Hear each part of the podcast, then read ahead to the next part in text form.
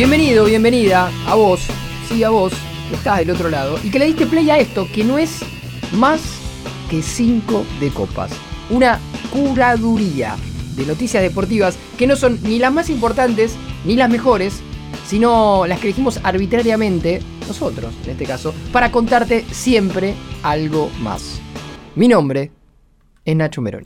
Y mi nombre es Carlos Maidana. Hoy sos un pato anónimo. Bueno, no sé por qué sigo siendo anónimo y vos sos Carlos Maidana, porque a mí me parece con tu foto, como... Porque yo creé el documento.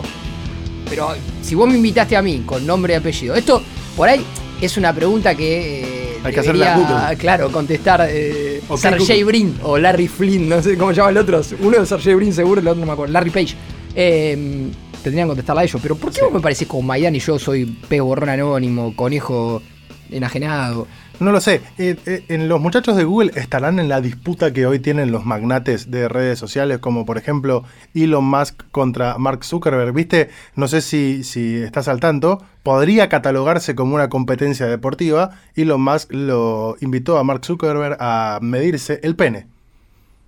Básicamente porque sacó threads. Bueno, el otro día hablábamos del campeonato europeo de sexo que al final no se terminó dando, pero bueno, puede haber un revival yankee, Sí. no sé, donde esa sea una de las competencias. No sé, pero tiene mucha plata, déjense de boludeces. Sí. eh, eh, la gente que tiene mucha plata que se aburre y se pelea Pero Elon Musk no sabía que iba a aparecer algún competidor de Twitter. Si Twitter es una garcha, hace 10 años que es una garcha Twitter. Es una cloaca. En algún momento, y encima, digo, Elon Musk justificó que agarraba Twitter para mejorarlo, que invertía Twitter para convertirlo en un lugar mejor del que es. Lo empeoró. Evi- evidentemente iba a haber alguien que iba a decir, che, acá hay una oportunidad que no están aprovechando del todo Musk y sus, sus esbirros, y podemos aprovecharla nosotros de otro lado. Que eran palabras esbirros. Esbirro, me gusta mucho decirla. Mucho. A la gente que está del otro lado Sí. y que está interesadísima en esta discusión entre Elon Musk y Mark Zuckerberg o no, sí los podemos invitar, las podemos invitar también a anotarse en nuestro club de suscriptores, lacartaganadora.com.ar, porque ya estamos entregando todos los premios del Sí, claro. mes pasado.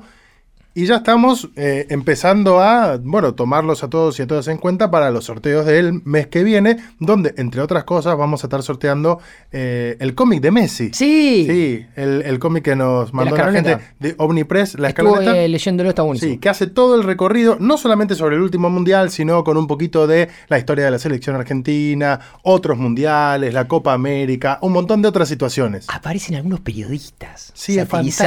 Sí, y aparece conocidos, ¿eh? Sí, aparece Kylian Mbappé como Sí. si fuese Darth Sidious. Sí, sí, Parece sí, Palpatine. sí. Eh, eh, por caso, eh, y solamente como para una apostilla. Qué palabra. Me demoré un segundo en darte acceso al documento donde ahora sos un pato anónimo porque estaba mirando el tráiler de Azoka. Bien, yo vi un video que subió, no sé si ella o el- La popular Rosario Dawson. Claro, la productora, donde mostraban el día a día de ella desde que se dio cuenta que iba a tomar el papel hasta que empezó a grabar, ¿no? Maravilloso. Y, se mostraban algunas imágenes inéditas que estaban buenísimas, así que búsquenlo. Así que, eh, dicho ¿Bien el esto, tráiler? Está muy bien. Bien. Ahora te lo voy a compartir. Le tengo fe. Sí, para después del programa así no nos distraemos más. Dale. Dicho esto, nos zambullimos en las noticias Sí. deportivas. Eh, principalmente voy a decir zambullimos porque en algún momento vamos a hablar sobre deportes acuáticos, pero tengo muchas ganas de contarte sobre otro deporte y otra selección argentina, que en este caso no es la escaloneta, sino la selección argentina de vóley Sí, que está disputando la Nations League y ya está en el cuadro de cuartos de final el equipo dirigido por Marcelo Méndez, que no es aquel defensor uruguayo que supo jugar en Independiente y se hizo echar en un 4 a 0 en un clásico, No, por ejemplo, es cierto. ¿Te sino que es Sí, te- te- Vamos. recuerdos como totalmente eh, random, sino que es justamente el entrenador que está llevando a cabo un muy buen trabajo con la selección argentina. Eh, la, la parte de cuartos de final, en este caso de la Nation League, se va a estar disputando desde el 19 al 23 de julio. Esto es en Polonia, en Gdansk. ¿Cómo se pronuncia Gdansk? Dansk, yo siempre le digo Dansk, pero es Gdansk, es Gdansk. ¿Obvias la G? Danks. Eh, habría que buscar un traductor de polaco. El otro día lo hicimos en, en uno de los kioscos eh, que tengo y la respuesta que nos dio para el apellido de un, de un futbolista Marsálico. era imposible. Ah, ¿sí? Así que decidimos decirle como nosotros. Como nosotros le diríamos, decidimos decirle al aire. La selección argentina ganó los cuatro partidos del, del último fin de semana en, en Anaheim, eh, esto es en Estados Unidos, contra Serbia, contra Alemania y contra Irán. Terminó quinto en la tabla de posiciones, está con 26 eh, puntos, esto refiere a 9 triunfos y 3 derrotas, y ahora va a encarar el cuadro de eh, cuartos de final que si lo repasamos rápidamente, Estados Unidos va a jugar contra Francia, tiene a Japón del otro lado también contra Serbia, Brasil contra Polonia y Argentina contra Italia. Eh, y los partidos se van a estar jugando, ya te eh, repaso eh, la fecha, perdón, Japón contra Eslovenia, Estados Unidos con Francia el martes 19 de julio a las 12, hora de Argentina, Italia contra Argentina, martes 19 de julio a las 15, esto es cuando estemos grabando el próximo episodio de 5 de Copas, vamos a estar ahí sobre el inicio del partido de la selección argentina de vóley, Japón contra Eslovenia el miércoles 20 de junio a las 12, hora de Argentina, y Polonia contra Brasil el miércoles 20 de julio a las 15. Si Argentina logra avanzar a las eh, semifinales, le va a tocar el ganador de la llave entre Brasil y Polonia. Picante. Sí, las semifinales se van a estar jugando el 22 de julio. En este caso, tanto a las 12 como a las 15 hora de Argentina, por lo cual importante para ver cómo avanza el equipo de Marcelo Méndez de cara a lo que son, eh, bueno, las, eh, los cuartos, las semifinales y un eventual final de la Nation League de volei. Equipo que siempre me gusta ver. De hecho, el otro día eh, vimos el partido ahí con, con algunos familiares. Una reunión familiar, partido contra Irán. Y que tiene algo que eh, me, me llama mucho la atención. Tiene un jugador que se llama Agustín Loser, que es un crack total. Se Sí, llama capo. Loser de apellido. Es fantástico que se llame de esa manera y que al fin de cuentas Es un ganador total. Sí, todo lo El contrario. otro día la rompió toda y se llama Loser. Eh, Bueno, me tiene, tiene grandes jugadores, algunos ya históricos a esta altura, como Luciano de Checo, Es un equipazo. Matías Sánchez. Es, Es un un, equipazo un equipo con muchísima intensidad. A, los que les gusta ver vóley, eh, vóley de, de élite, en este caso, la selección argentina es realmente uno de los mejores equipos a nivel internacional. No por nada está en este cuadro de cuartos de final de la Nation League. Tengo la pronunciación de Dansk. Muy bien, me Eh, interesa. la busqué en internet. Vamos a ver si se puede escuchar. A ver. Gdansk. Bueno, Gdansk. ahí está. Perfecto. Lo Eh, podemos usar tipo FX. no estaba tan mal. Gdansk. Sí. Ahora, después de haber puesto eso, te pido por favor silencies la computadora. No, no, no, porque- porque empiezan ya los WhatsApp. Que debería cerrar WhatsApp, pero lo abrí justamente para eh, buscar el documento que tenemos compartido, donde soy pez borrón o, Y ahora sos un pato anónimo. o pato anónimo. Bueno, vamos a estar eh, viendo el desandar de la selección. Totalmente, totalmente. El otro día tuvimos Fórmula 1, ¿sí? Sí. Gran premio de Silverstone. ¿Que lo ganó quién? Max Verstappen, como siempre, pero tuvo algunas cositas muy interesantes. De hecho, eh, leí en, en el post carrera algo que me llamó mucho la atención. Si no existía Verstappen, sería un torneo tremendo el de este año. Sería una temporada bárbara porque la verdad que los McLaren están haciendo mejor las cosas ahora. En, de hecho, la última carrera hicieron muy bien las cosas. Lando Norris. Perdón, eh, en términos competitivos, entre el resto. Entre el resto, claro, Verstappen está en otro nivel, como contamos acá hace un, un par de semanas. Eh, pero el resto están matando. Y las Ferraris pasan del podio a caerse, los McLaren suben, eh, hay mejoras, eh, Alonso eh, pasa de querer buscar la victoria a caerse y estar en el décimo lugar, Hamilton está ahí en una medianía, bueno, está bueno el torneo. Y el otro día, en Silverstone, en Inglaterra, una carrera icónica, hubo una presencia que llamó muchísimo la atención. ¿Quién? Porque vos decís, bueno, puede haber aparecido algún histórico de la Fórmula 1, sí, suelen aparecer en, en- en los circuitos, en las diferentes carreras. Pero el que apareció fue Brad Pitt. Capo. Brad Pitt, capo total. Capo total. eh, que estuvo en la reunión oficial de pilotos el viernes eh, y eh, Hamilton, uno de los pilotos más ganadores de la historia de Fórmula 1, calificó esta reunión como probablemente la mejor que hemos tenido nunca. Porque Brad Pitt y Joseph Kosinski, el director de la película está filmando Brad Pitt, relacionada a la Fórmula 1, y un poco eh, por esto eh, es que estaba ahí, se presentaron en la reunión para agradecerle de antemano a los pilotos cualquier inconveniente relacionado con la producción de esta nueva película que está relacionada a la Fórmula 1, que está respaldada por Apple. El rodaje comenzó justamente este fin de semana. Brad Pitt eh, es piloto de un equipo ficticio eh, y tiene, eh, bueno, una presencia destacada en el paddock y demás, y tuvo que grabar algunas imágenes junto a los pilotos, a los pilotos reales. Entonces se viralizaron un par de, mm, de, de fotos de, por ejemplo, eh, el actor con Verstappen, eh, con Leclerc, con, con algunos pilotos, en, en algunos momentos reales de, de- de- de su, de su fin de semana, pero obviamente si lo veías desde la óptica de Brad Pitt, estaba eh, siendo filmado para una película. Como cuando en, bueno, no sé, eh, no, no recuerdo si me dijiste si la viste o no, pero en la última Creed aparece. No la vi. Aparece Canelo. Claro, En el exactamente. momento de promoción de la pelea está Canelo, porque por supuesto está a la misma altura de Creed y de los demás boxeadores Claro. que representa ya. Bueno, acá los cameos van a ser al revés. En realidad, los cameos van a ser eh, de, lo- de los pilotos reales, digamos. eh, y, y nosotros lo vimos como de otro lado. No, lo- no lo vimos primero de la película, sino que lo vimos primero de, de la actividad real. eh, y eso fue, digo, bastante interesante porque fue algo llamativo dentro de, de lo que fue un fin de semana de, acción de la Fórmula 1, que tuvo bastantes cosas eh, interesantes, más allá de que, obviamente, como siempre, ganó Verstappen y demás. ¿Cómo se llama la película, por favor? No la tengo todavía. Ah, la es- se película está eh, realizando. se, está realizando, acaba de, de arrancar. eh, Porque a- pensaba que uno de los que podría llegar a aparecer eventualmente como extra es Pablo Dybala, que estaba también Claro. allí y se sacó una foto con Brad Pitt. Nos preguntábamos con Pablo en la previa cuál es el contexto de la foto entre Pablo Dybala y Brad Pitt. Bueno, ahora nos estamos enterando. ¿Sabes que pensaba que eh, en Silverstone también se dio una, una buena noticia, por lo menos en el sábado, para, para los argentinos? Porque en la carrera sprint de, eh, de Fórmula 3 ganó Colapinto. Sí, sí, Eh, sí, sí. el- en el sábado, después en la carrera principal, en la del domingo, terminó en la octava posición. Pero digo, es uno de esos pilotos argentinos que está teniendo un buen andar en competiciones internacionales, al cual, bueno, sirve eh, todo este tipo de Es eventos el para. piloto. Es el piloto, con mayúscula. Es decir, si Argentina tiene un piloto en la Fórmula 1 en los próximos años, va a ser Colapinto. Si existe un piloto argentino con capacidad de llegar a la Fórmula 1 en los próximos años, seguramente Es muy joven, tiene es 20 años. Colapinto. Entonces, Cumplió 20 años este año. Por eso, hay que prestar la atención más que nada por esta cuestión, porque está haciendo como esa pequeña carrera que hacen los pilotos antes de dar el salto a, a ser tester, por ejemplo, de la Fórmula 1 o a empezar a, a pisar un poco más en, en- en lo que es el circo de, de- de los fines de semana, eh, con su tarea en las juveniles, si se quiere, de la Fórmula 1, que son todas estas eh, diferentes competiciones, pero está haciendo las cosas muy bien. Así a mí que lo que me interesa de, de este tipo de competiciones, las que no son Fórmula 1, es que por un lado son las juveniles, como bien vos decís, donde podés empezar a ver a pilotos que más tarde o más temprano pueden llegar a, a- a la Fórmula 1 y a veces también funcionan como esa reserva cuando el técnico tiene alguno medio lesionado y lo baja para, Bueno. para ponerlo a punto, Exactamente. donde también de repente tenés a pilotos de mayor recorrido que bajan una o dos categorías, se vuelven a, a, a poner a prueba, si se quiere, con otros pilotos más juveniles y eventualmente recuperan terreno y llegan nuevamente a, a las categorías Bueno, superiores. ese limbo, ese limbo más allá de ser, eh, de, de estar en las competencias, está en, en lo que se conoce como el área de pruebas.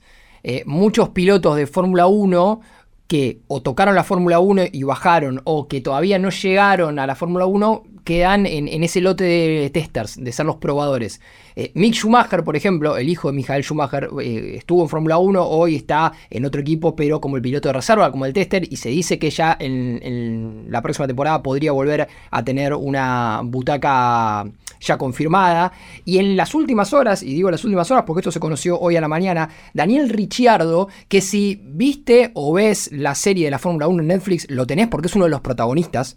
Es al que Dua Lipa encaró en las últimas semanas. Qué fantástico. Y le dijo. No, Dua Lipa no. fue- no fue Dua Lipa. Perdón, me quedé con, con otra cosa que pasó de Dua Lipa que tal vez la contamos en el programa, tal vez no. Eh, fue mm, eh, la actriz de, de Batman. De, de Batman, la de Nolan, la 3. Anne Hathaway. Anne Hathaway, que le dijo, yo soy fanática de la Fórmula 1 y me gusta la, la serie y soy fanática tuya. Y Richardo como que, ¿qué onda? ¿Cómo me conoce?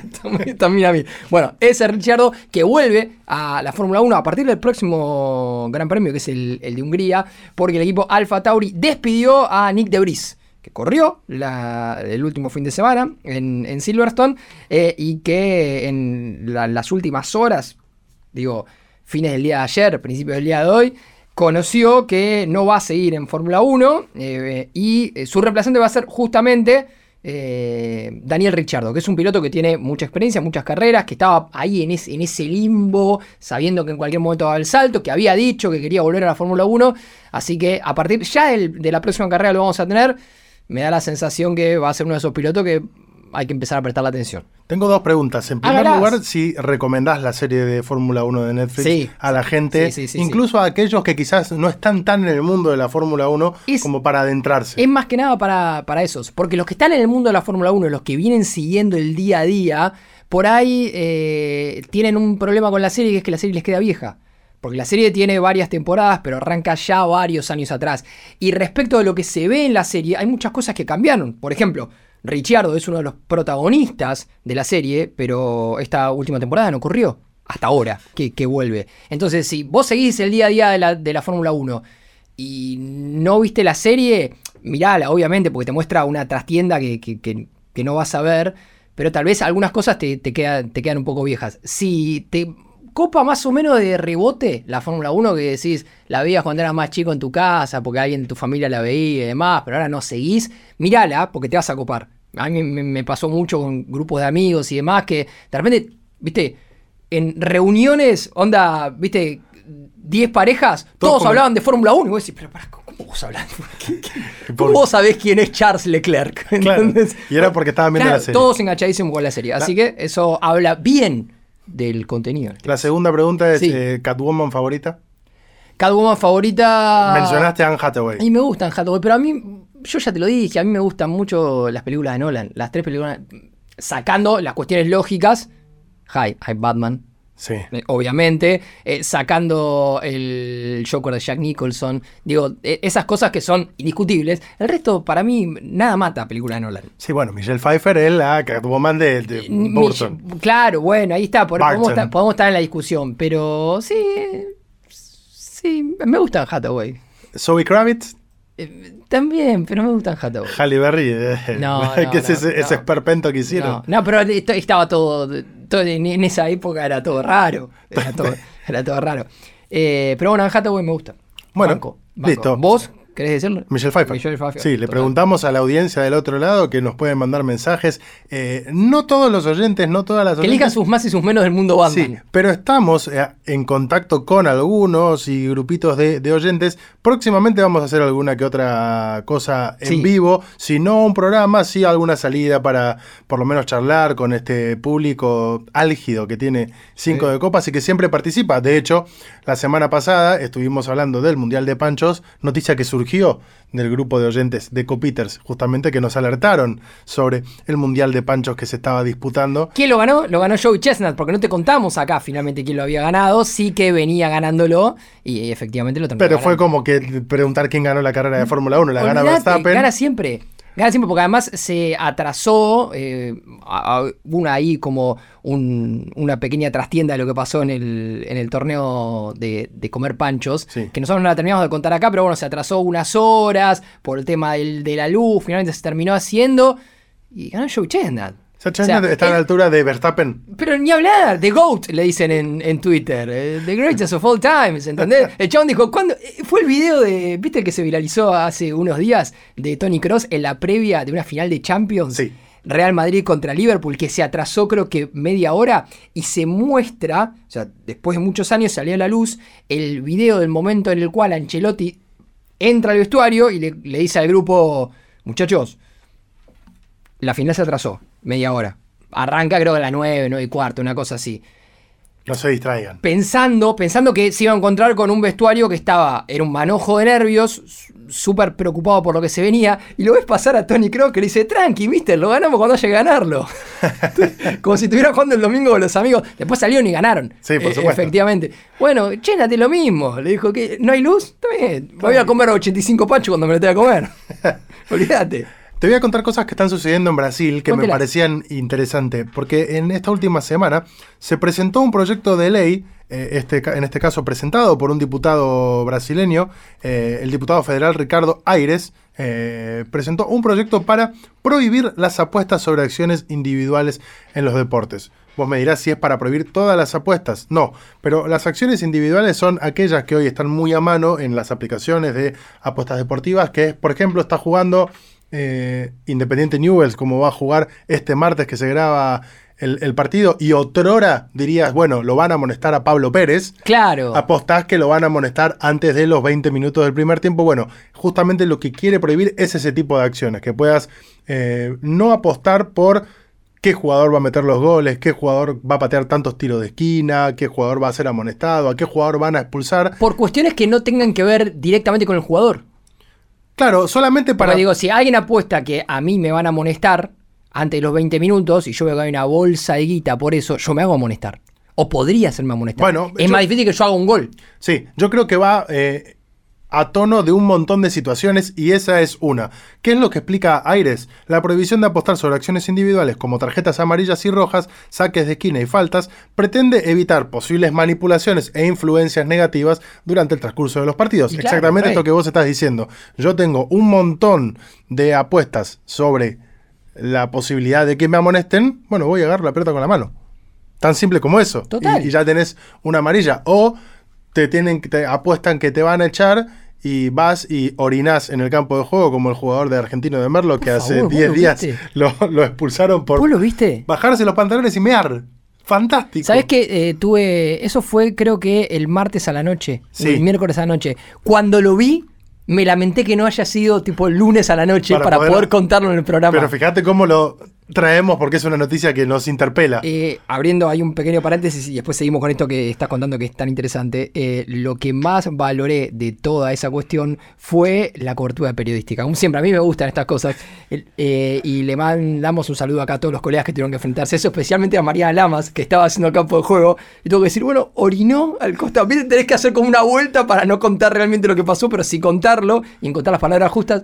Fantástico. No, y el- y el- ¿Cómo vas a hacer eso, maestro? No, aparte el, el relator, el comentarista, como totalmente anonadados con lo que acaba de, de- de pasar, porque no terminaban de entender por qué lo habían echado. Si era, Claro. bueno, una protesta airosa, lo puteó al árbitro, se, se fue de mambo. No, se puso a mear. Tomá, Premier League. Anda al baño, maestro, no pasa nada.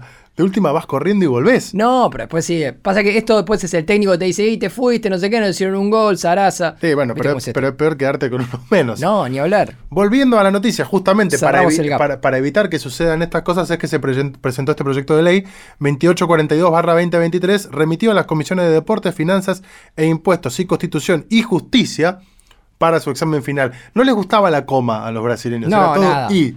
Comisión de Deportes, Finanzas e Impuestos y Constitución y Justicia. Eh, la Comisión de Deportes es la que se encarga, al fin de cuentas, de eh, designar si esto va a avanzar como proyecto de ley. Pero no solamente es esta cuestión de, bueno, minimizar la cantidad de eh, manipulaciones que se puedan hacer sobre el resultado, porque esto me trae a cuenta de otra noticia, sino también por una, una cuestión y una necesidad de un problema que me parece que es muy actual y muy de estos tiempos, que es la cantidad de pibes y pibas jóvenes que están con problemas de eh, adicción Ludopatía. y de ludopatía eh, en términos de apuestas. Porque a diferencia de otros momentos, hoy es tan simple como bajarte una aplicación, cargarle la tarjeta de crédito y empezar a apostar a lo ridículo. Total. Y te regalan un cupón tomá de 500 pesos como para hacer tu primera apuesta, tomá 800 el fin de semana, tomá 900 el fin de semana, y vos dirás, bueno, pero ¿por qué me están regalando tanta plata para apostar? Porque justamente todo eso que te están regalando no es ni el 10% de la cantidad animal de plata que se maneja en ese tipo de plataformas online. Bueno, nosotros hablamos hace algunas semanas ya largas de eh, Tony Bloom. Tony Bloom, el dueño del Brighton, por ejemplo, el equipo donde hasta hace algunos días jugaba Alexis McAllister, que hoy fue presentado en Liverpool. En realidad hoy no fue presentado, sino que se presentó frente a sus compañeros, conoció a Klopp y demás, vimos el video. Pero eh, Alexis jugaba en el Brighton. Eh, Brighton. En el Brighton, exactamente. bueno, el dueño del Brighton es Tony Bloom. Sí. Tony Bloom es un eh, conocidísimo apostador de, de Europa, de Inglaterra, que armó una consultora de apuestas y que, como nosotros contamos acá, eh, tiene una consultora que busca ganarle un 10% o un no sé cuánto por ciento a lo que apuesta. Más o menos que la cuenta daba que en apuestas por fin de semana metía 3 mil millones de dólares. Es un delirio. Es un Hay delirio. 3 mil millones de dólares que están en apuestas solamente de esa consultora los fines de semana. Es delirante el número. Imagínate lo que se apuesta a nivel mundial gracias a las facilidades que, que te dan todas estas cuestiones que, que vos marcás. Y esto sucede en, Brasil en el contexto de que eh, hace pocos días se conoció justamente em, la, la sanción sobre la operación Maximum 2, que vos dirás que es una película, es la nueva de, de Tom Cruise de Misión Imposible. Misión Imposible. Maximum 2, no. Podría sino- ser sí, el sino- nombre de película de Sino Tom que es justamente una, una causa que se dio en el Tribunal Superior de Justicia Deportiva de Brasil, donde se confirmó la sanción a siete jugadores por la manipulación de resultados en los partidos de fútbol brasileño del eh, 2022. Justamente es por eso que hoy, actualmente, la Comisión de Deportes de Brasil está debatiendo la manipulación de resultados en el fútbol. Esto es justamente en una comisión que se creó hace nada, que es la Comisión de Deportes del Senado, esto de Brasil, y que entre los participantes justamente de estas discusiones eh, está Romario. Sí. Eh, otrora senador de Río de Janeiro, otrora integrante del Partido Socialista Brasileño, más tarde del, partista, del Partido Podemos y actualmente parte del Partido Liberal. Se fue corriendo cada vez más y más y más a la derecha. Hasta que encontró una pared. Viste que vos tenés, claro, vos tenés jugadores que de repente arrancan y se van moviendo, no sé, Mataus arrancó de 10 y se fue corriendo para atrás. Claro, en un momento- Mascherano. sí, y en un momento salen del campo de juego y son técnicos. Bueno, él se fue corriendo a la derecha y se fue del campo de juego, de la tribuna, todo, y cayó como a la derecha de Bolsonaro. Breve anécdota relacionada a Romario, eh, personal. Muy bien, me gusta. Año 2016, eh, previa a los Juegos Olímpicos. Post Mundial de Brasil. Eh, la, el medio para el que trabajo me había enviado eh, a hacer una previa a los Juegos Olímpicos de 17 días más o menos y después me quedaba a cubrir el evento en sí. Entonces durante esos 17 días nosotros teníamos que generar material durante todo el día para alimentar obviamente todas las ediciones de noticiero y demás. Eh, todos los días yo, para lo que es Latinoamérica, había un chico mexicano para lo que es México y había un chico mexicano que vivía en Estados Unidos para lo que es eh, Estados Unidos, pero de habla hispana. Entonces los tres íbamos todos juntos todo el día y, y hacíamos más o menos la misma cobertura. Y los mismos, los muchachos mexicanos que, que realmente piensan que sus elecciones... que querían, claro, poner a la golpe Sí. en, en la selección argentina. Bueno, em, al productor y al camarógrafo brasileño los teníamos de acá para allá todos los días, te imaginas, porque había como un nivel de exigencia de, bueno, se vienen los Juegos Olímpicos, hay que eh, generar material. Entonces un día lo llevamos hasta eh, el predio donde se entrena la selección de Brasil. Que no es el predio que la AFA posee No, en pero es hermoso. Teresópolis se llama. eh, en esa selección estaban Neymar, Gabigol, eh, bueno. A- Era una selección muy, muy, muy importante que era la que se preparaba para los Juegos Olímpicos, que si no me equivoco terminaron ganando. Después, o creo que fue medalla de oro Brasil en, en fútbol en los Juegos Olímpicos. Pablo nos dice de- que sí, me de asiente que sí. Yo estaba buscando imágenes de Teresópolis, Tenía es realmente muy lindo. Es, es fantástico. De hecho, el lugar donde están los jugadores está como elevado, como si fuera una colina, y vos ves que van saliendo, se suben un micro y bajan todo por un camino hasta la cancha. Es fantástico que está como, no sé cuánto, varios metros abajo. Llamado, llamándose Teresópolis, podría uno pensar que es medio una cagada. Sí, pero no. Está bastante bueno. Pero no, bueno, lo llevamos al productor y al, y al camarógrafo. Eh, El productor eh, estaba un poco más hinchado las pelotas que el camarógrafo. El camarógrafo era, era una persona que estaba muy dispuesta a todo. Em, entonces lo estuvimos todo el día de acá para allá, volvimos de noche, las autopistas de Río que son muy complicadas y demás. Entonces, al día siguiente, cuando eh, ya se imaginaban los brasileños que les íbamos a hacer una jornada de trabajo similar, que les íbamos a proponer algo similar, el productor me dice, te voy a llevar a un lugar acá nomás, a cinco minutos, donde Romario juega al fútbol volei con los amigos en la playa. Dale, le digo, no me, y era, no me, no me chamulles, digo, no me chamulles, no me chamulles. Está bien que no te gustó el día de ayer, que fue una jornada larga, a mí tampoco, pero no me chamulles. y en efecto era Me bajé del auto y estaba Romario jugando al fútbol volei. fantástico. Y el productor me miraba como, ¿eh? ¿Has visto? ¿Has visto? No sé qué. Estuvimos todo el día haciendo. cómo- y cómo Nada, jugaba? no me dio ni bola. Ah. Ni- pero clavamos la cámara y lo grabamos jugando al fútbol volei en vivo. Estuvo espectacular. ¿Cómo jugaba Romario? ¿Cómo va a jugar Romario? Es uno de los 10 mejores jugadores que vi en la vida. O sea, va a tener 85 años y va a seguir haciendo jueguito con la nariz. Es un fenómeno total. Bueno, Además, ni un gramo de grasa, no sé lo que era. Espectacular. Me acaba de decir, va a tener 85 años. Ah, Hay otro jugador que va a tener 85 años y va a seguir jugando. Bueno, sí, mira, como todo tiene que ver con todo, vamos a hablar de. eh, qué bien que estás eh, nexando, atento. nexando temas. No tiene todavía 85, pero tiene 56. Estamos hablando de Kazuyoshi Miura. Y vos me dirás, ¿quién carajo es Kazuyoshi Miura? Pero si yo te digo los supercampeones, Sí. El protagonista te sale así. Oliver Atom. Oliver Atom. Bueno, Oliver Atom, Sí. protagonista de los Supercampeones, Capitán Subasa, Sí. el, el- el cómic. El balón es mi amigo. Exactamente. Está inspirado en Kazuyoshi Miura. Miura es un jugador profesional japonés, obviamente, eh, que jugó para su selección. No jugó en el Mundial 98, cuando Japón debuta contra Argentina, la, la Argentina de, de pasarela. Gol de Batistuta 1 a 0. Gol de Batistuta 1 a 0, porque inexplicablemente lo habían dejado afuera de la convocatoria final. eh, venía a hacer un montón de goles. Como Papu Gómez, venga, hizo un montón de goles. Bueno, este venía a hacer un montón de goles, pero lo dejaron afuera y no estuvo contra Argentina, pero es tal vez el jugador japonés o uno de los cinco jugadores japoneses más reconocidos de los últimos años. ¿Y por qué es noticia año 2023? Porque afronta su temporada número 38 como profesional. Tiene 56, me dijiste. Acaba de firmar un nuevo contrato con el Oliveirense Football, equipo de la segunda división de Portugal. Y a los 56 años va a afrontar una temporada más como profesional. Es el jugador de más edad, el jugador más grande que En está actividad. en actividad a nivel profesional en una liga eh, importante. Sí, ¿no? porque estamos después- hablando de la segunda de Portugal. después te aparece otro que te dice, no, pasa que en la regional de Uruguay hay uno que tiene 92 años que juega dos minutos por partido. Capaz que está jugando Abreu. Sí, sí. Viste que tenía la carrera esa kilométrica. Sí, pero esto es la segunda división de Portugal.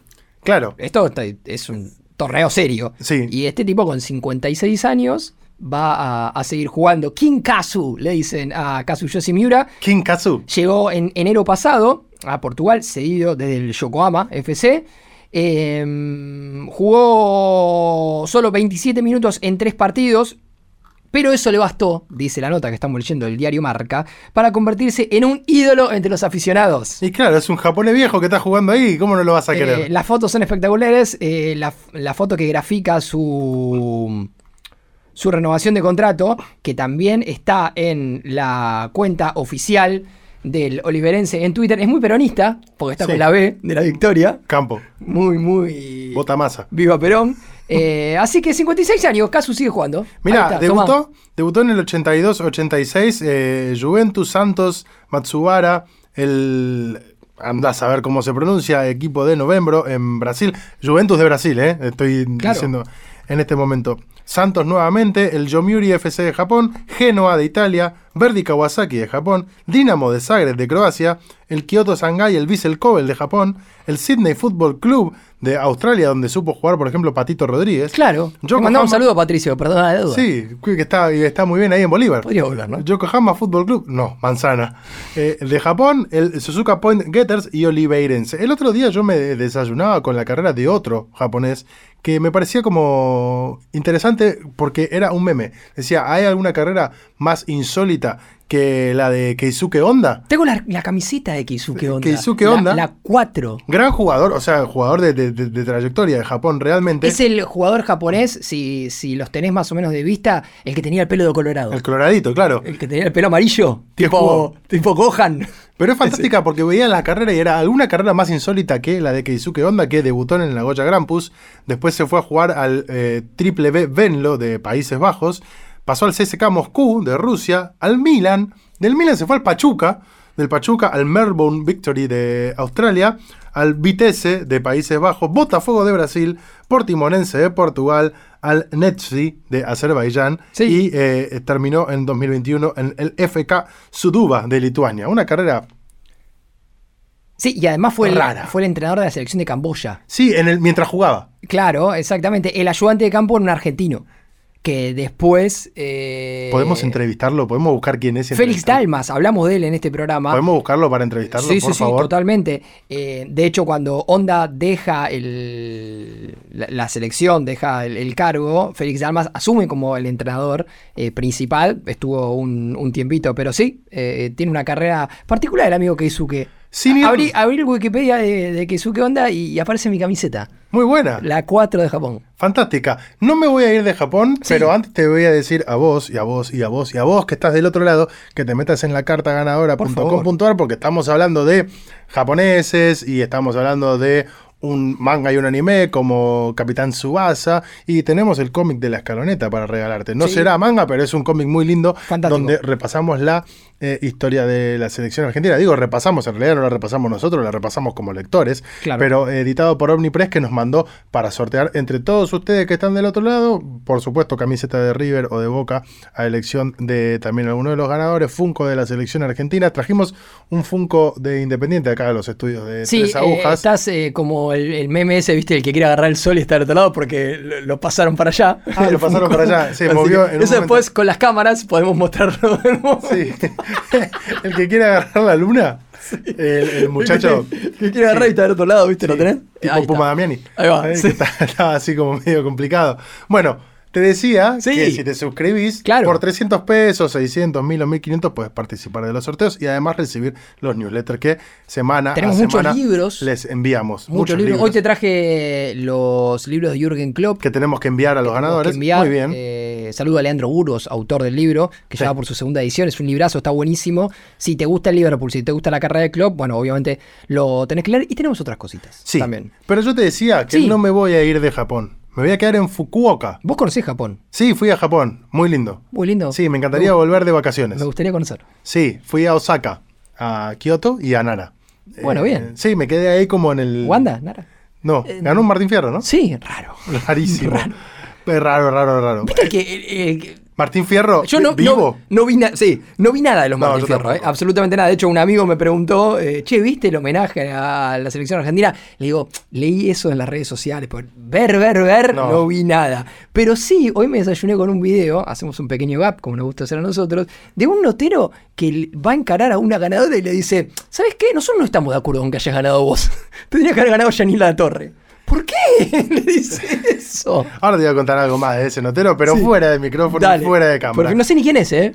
23 Sí. al 30 de julio en Fukuoka se va a estar disputando el vigésimo campeonato mundial de deportes acuáticos.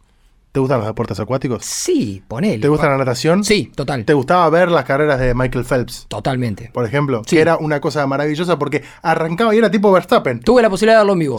A Phelps. en los Juegos Olímpicos. Sí, y... y- se iba para allá y vos veías que el resto estaba compitiendo muy bien, pero a tres piletas Tenía otro. dos versiones eh, Phelps. Una era esa. Sí. Y la otra era ponerle las carreras que son largas, Sí. que son varias piletas. Va a venir, va a venir, va a venir. Las dos primeras decís, hoy estoy viendo a Phelps y va a perder.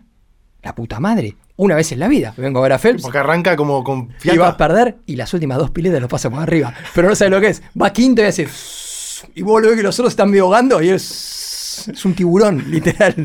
Bueno, se va a estar disputando desde el 20, eh, 23 perdón, al 30 de julio, ya la semana que viene, el vigésimo Campeonato Mundial de Deportes Acuáticos. Va a durar 16 días eh, y la natación va a ser eh, la anteúltima disciplina en comenzar y la última en finalizar. Digo esto porque justamente estábamos hablando de la natación, pero bueno, deportes acuáticos hay un montón. Sí me parecía oportuno destacar que va a haber varios atletas argentinos que van a estar justamente en el Mundial de Fukuoka.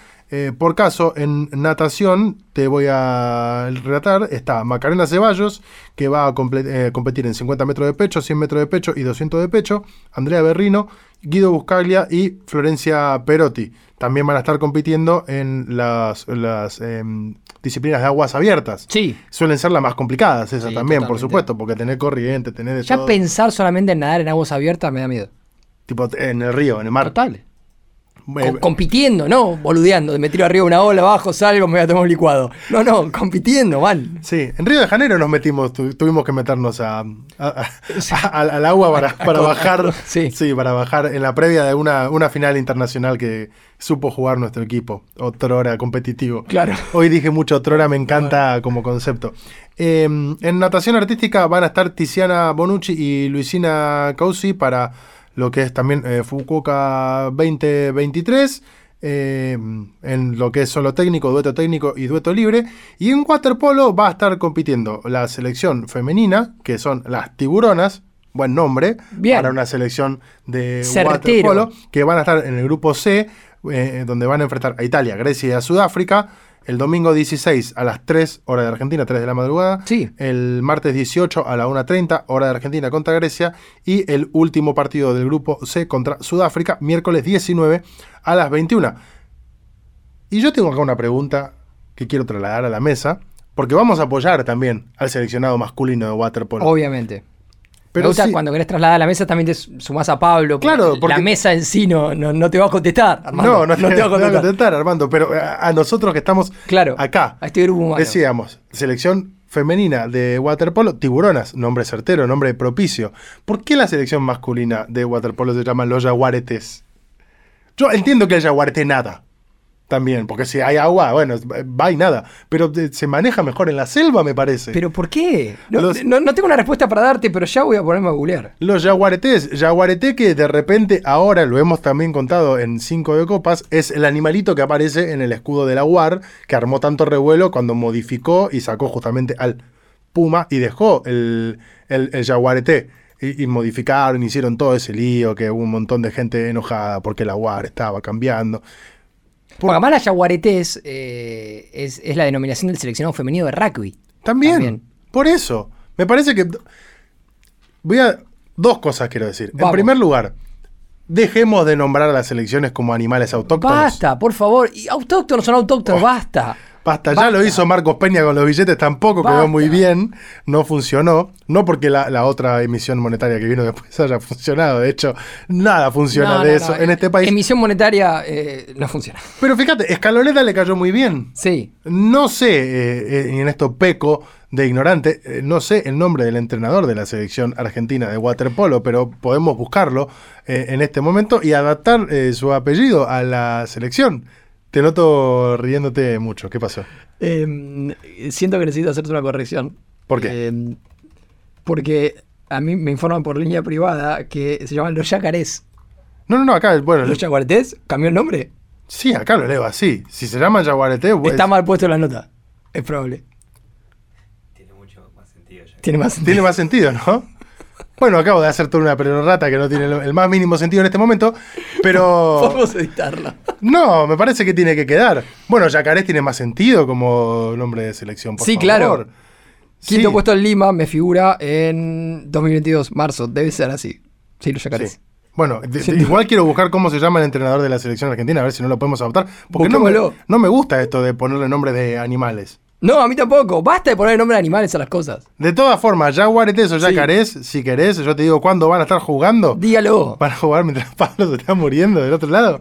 Contra Croacia, Hungría y Japón. Lunes 17 a las 4 contra Bien. Croacia. Miércoles 19 a las 7 contra Japón. Y el último partido va a ser contra Hungría el jueves 20 a las 21. Creo que mm, mientras sigamos charlando de las demás cosas, voy a terminar de certificar cómo se llama. Porque me imagino que aparte, qué poco práctico si querés ir como vestido de. No, es imposible. Y Le, le pifiaste animal y es como que caíste muy mal. A ver, la selección. Caíste con otro bicho que no, no tenía nada que ver. El waterpolo además es un deporte que a mí me, me llama mucho la atención porque... ¿Por qué? Porque es un deporte, más allá de que me gusta, que es divertido ¿Por verlo. qué? eh, están, lo- los hombres obviamente, están sin, sin remera, pero como con un casquito. Como el que usaba Peter Sech. Para atajar. Que obviamente tiene una función, pero no deja de ser divertido. Sí. en algún punto. Bueno, el waterpolo, eh, véanlo. Eh, se viene también el combate de los 100 millones. ¿Eh? Tyson Fury, por un lado, Francis Ngannou, por el otro, se van a enfrentar en una exhibición que va a repartir 100 millones. Se hablaba mucho de esta pelea en el último tiempo. El campeón de la categoría reina de boxeo, es decir, de mm, la categoría pesada, se va a enfrentar con el ex monarca de peso pesado de la UFC. Es decir, van a pelear un boxeador contra un peleador de UFC 28 de octubre, donde en Arabia Saudita, obviamente, donde todo el deporte hoy se, se produce. Esto no está oficialmente confirmado, pero sí lo dio a conocer una colega de la cadena ESPN. Eh, y va a tener 10 asaltos. Sí, lo confirmó esto sí el promotor. No va a haber ningún título en juego, va a ser una exhibición con una bolsa de aproximadamente 60 millones de dólares y habrá 30 más para el ganador. Y un extra de 5 para el que consiga un, un knockout. Te estás riendo, no sé por qué te, te- te causa gracia la pelea de Tyson no. Fury. Volviste a un tema anterior. Sí, te voy a contar. Más cosas al respecto. Em, bueno, era, era eso. El 28 de, de septiembre se viene la pelea de los 100 millones. Eh, al que le guste el boxeo seguramente la va a apreciar. Eh, contame. Acabo de dar con una nota fantástica que se llama La fauna completa. Los apodos de 40 selecciones argentinas de todos los deportes. ¿Por qué no arrancamos el programa con ¿Y eso? por qué no arrancamos? Dale. Me estoy eh, muriendo. Primero tengo que decir que en efecto se llaman los yacales. No te puedo creer. Lo cual tiene gran sentido. De nuevo, yo voy a insistir que los yaguaretés deben poder nadar muy bien, pero me Sí, los sí. imagino moviéndose mejor por, por la selva. Eh, ¿Cómo se llama la selección eh, femenina de ajedrez? No tengo ni idea. Damas Olímpicas. ¡Fantástico! Fantástico, ¿Pero ¿no? por qué? Fantástico ¿Y la- nombre. ¿Y la de damas? Ah, no sé, no llegué todavía. Pará porque puede pero, ser que te... Pero pará, porque si a la de ajedrez le pusieron damas olímpicas, Y bueno, no, te- te- te- hay que ir a pe- pedirle a la Federación Argentina de Ajedrez. rara. Sí, bueno, acá enumeran a la selección de básquet como la generación dorada o el alma, que es cierto Sí. que se los ha apodado así, o los gigantes, eh, el cual no tiene ningún, no, no tiene demasiada creatividad, tipos muy altos. Che, ¿cómo se llama? Los gigantes, ponele. Sí, eh, básquet para sordos, los topos. Si bien el topo es un animal asociado principalmente a su ceguera, algunas especies, como el topo dorado, son sordas y perciben el sonido o las vibraciones por medio del tacto. Entiendo que es porque los murciélagos ya estaba para la selección argentina no vidente, que tienen toda la cuestión del, del juego con el sonar Claro, y sí, todo sí. lo demás.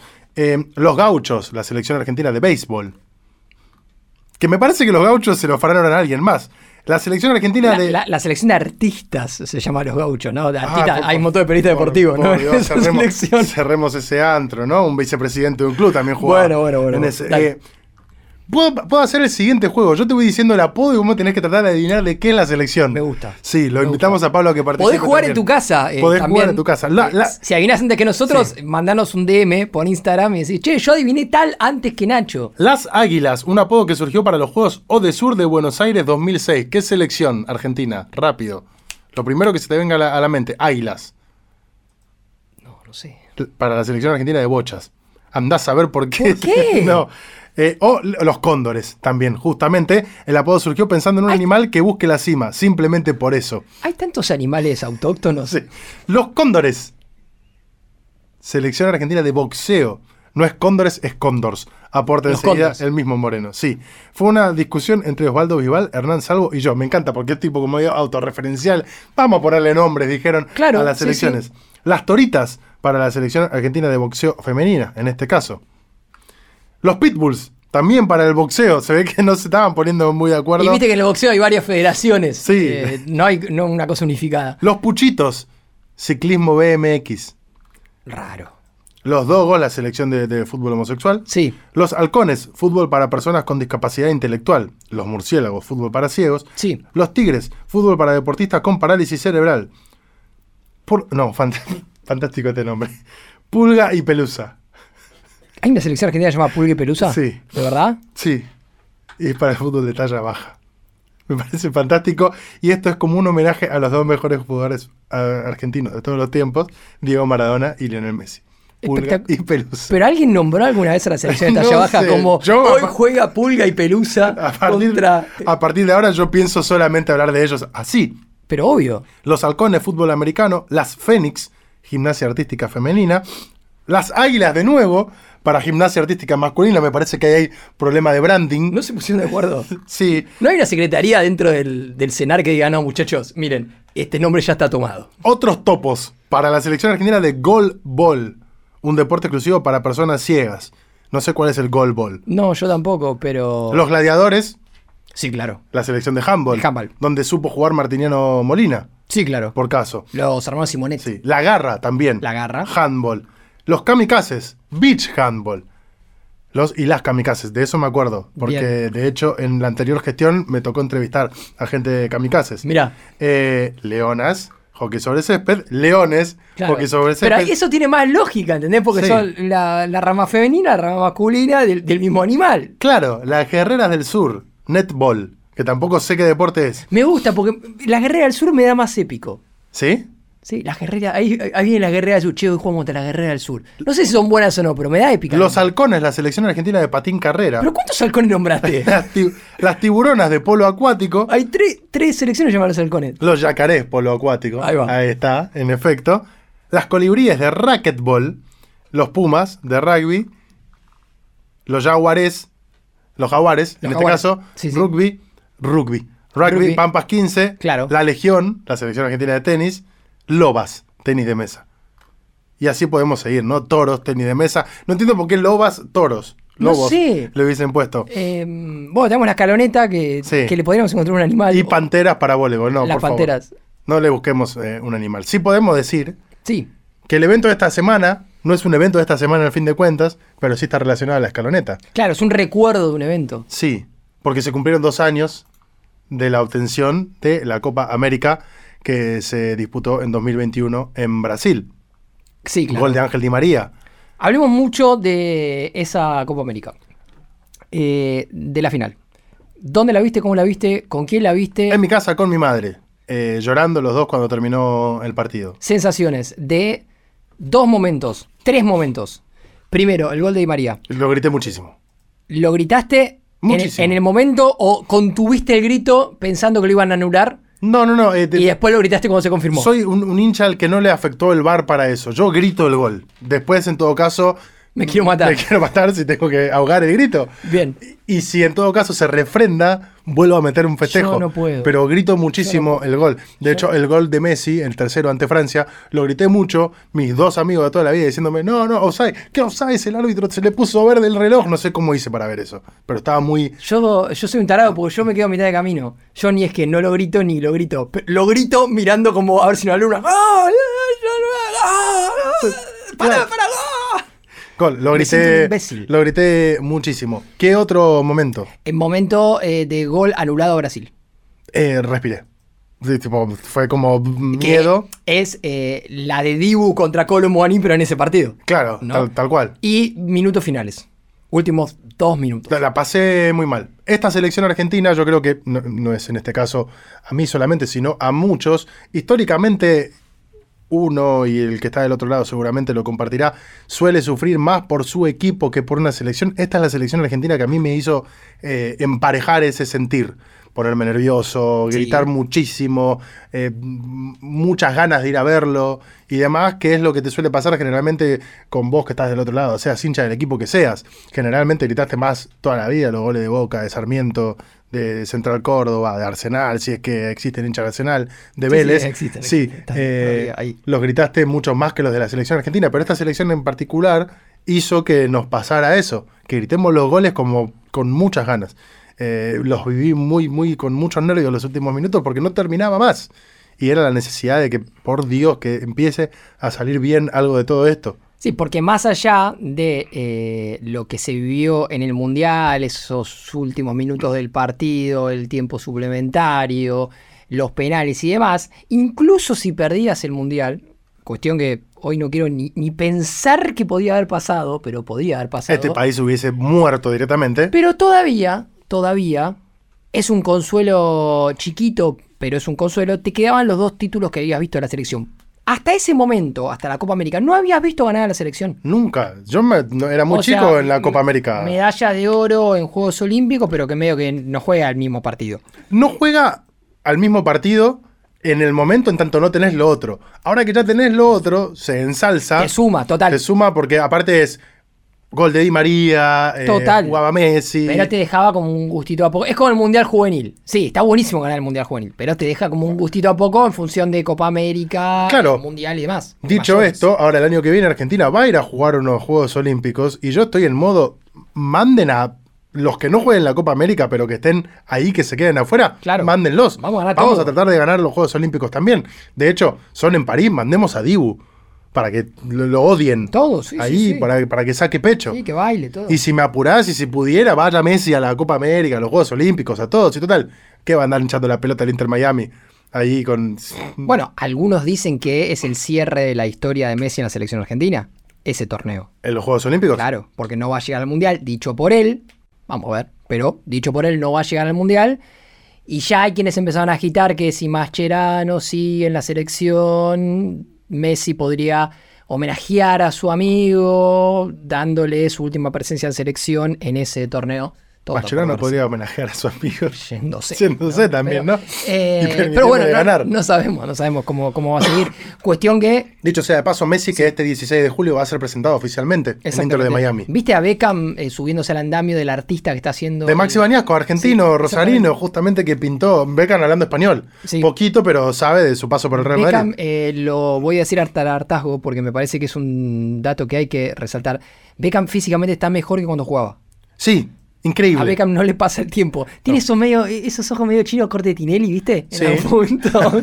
Pero. Porque, impecable. hoy que lo nombraste, a Brad Pitt sí le pasa el tiempo, lo que pasa es que le pasa el tiempo y le, sienta bien. Claro, totalmente. Beckham está idéntico. Impecable. Hace un par de años se jugó un, un partido en Old Trafford entre el Manchester United y el Bayern Múnich, recordando aquella final del 99. La del gol de Solskjaer. La del- sí, la del gol en el último minuto para, para salir campeón. Fue a jugar Beckham, estaba para entrar a jugar al equipo, porque estaba impecable. Metió un golazo, todo. Bueno, está- crack, total. Crack Sí, por supuesto. Decía, es la piedra fundacional de la escaloneta, sin dudas. Sí. Por ca- Sí, y- sobre todo porque se acordarán todos ustedes lo que fue para Messi el, la- la prim- el primer contacto con el público argentino después de esa Copa América. No tuvo ni por asomo el nivel de emotividad que tuvo eso, lo que vino después. Porque sí, lo del Mundial fue súper emotivo, de hecho pero en el mundial ya se lo veía feliz. En ese momento se lo veía, por fin me está pasando esto que toda la vida esperé que me pase.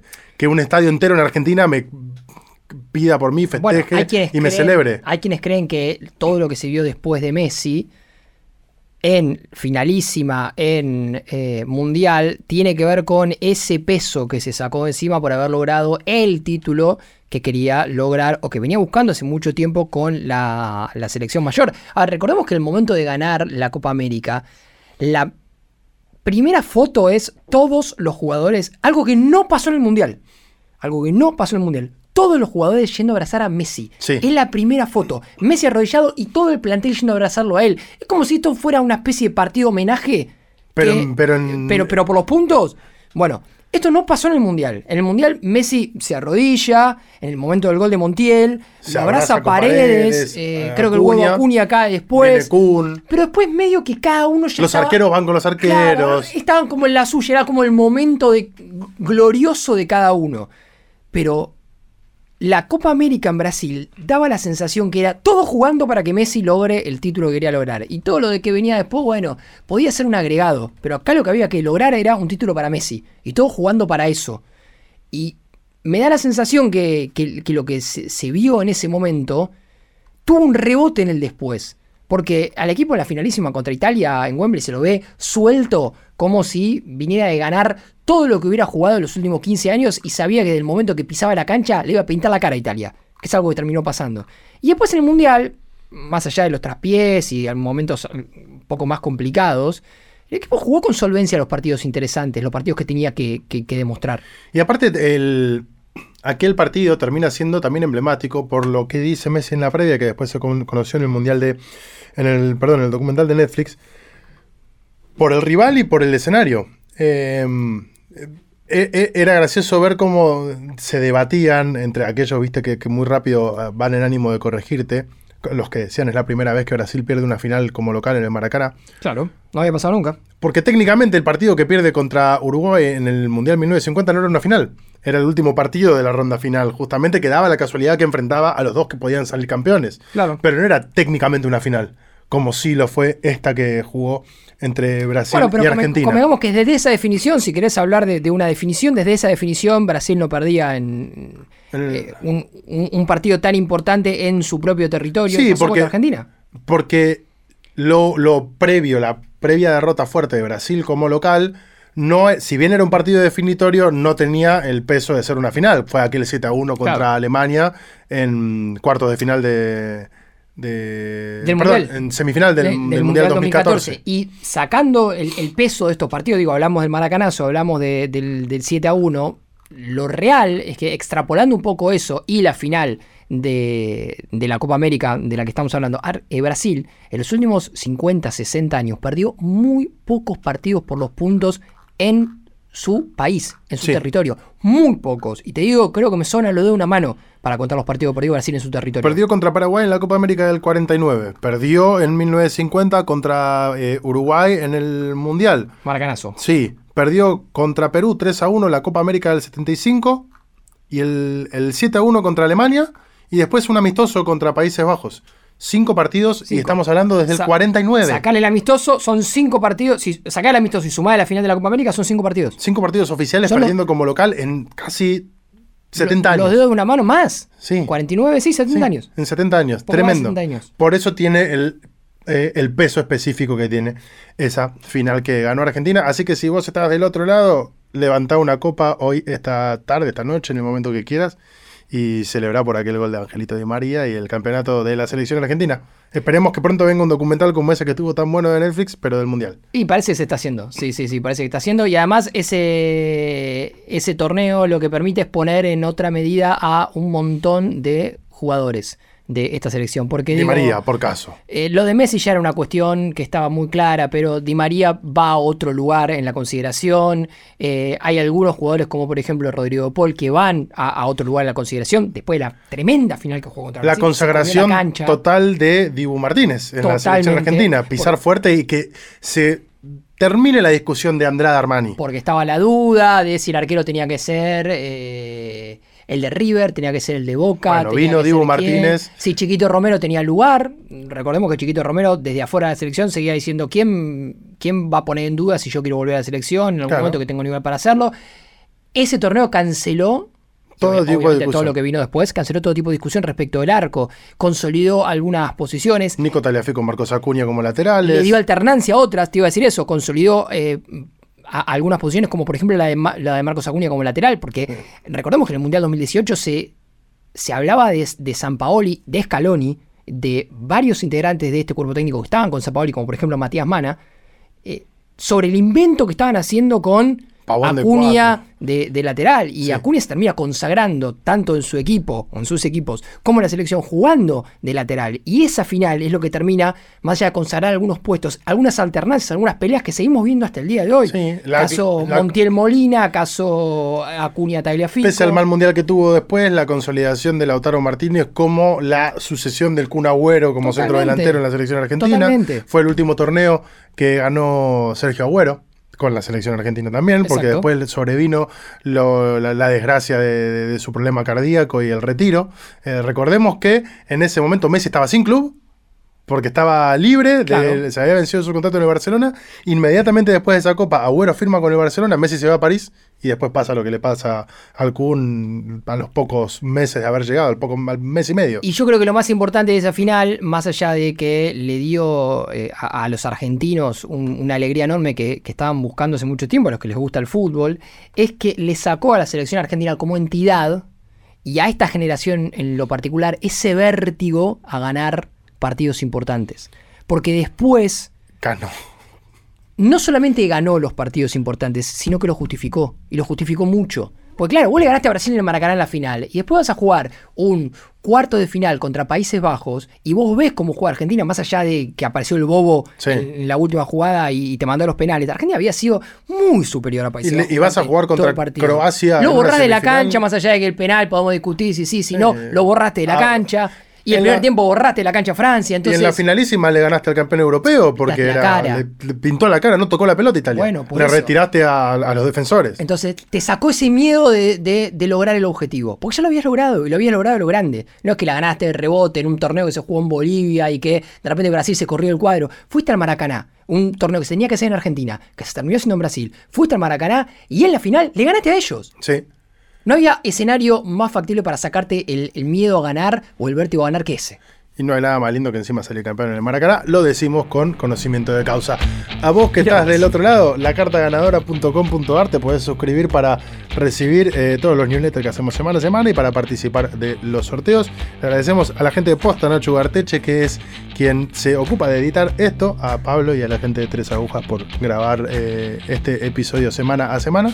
A mi A compañero Nacho Meroni. A vos, querido, como siempre. Y a todos los suscriptores, y a los oyentes. A los que nos siguen en nuestro nuevo canal de YouTube. Sí. Que métanse en YouTube, busquen el canal de Cinco Copas. Ahí dejamos los highlights de todos los programas.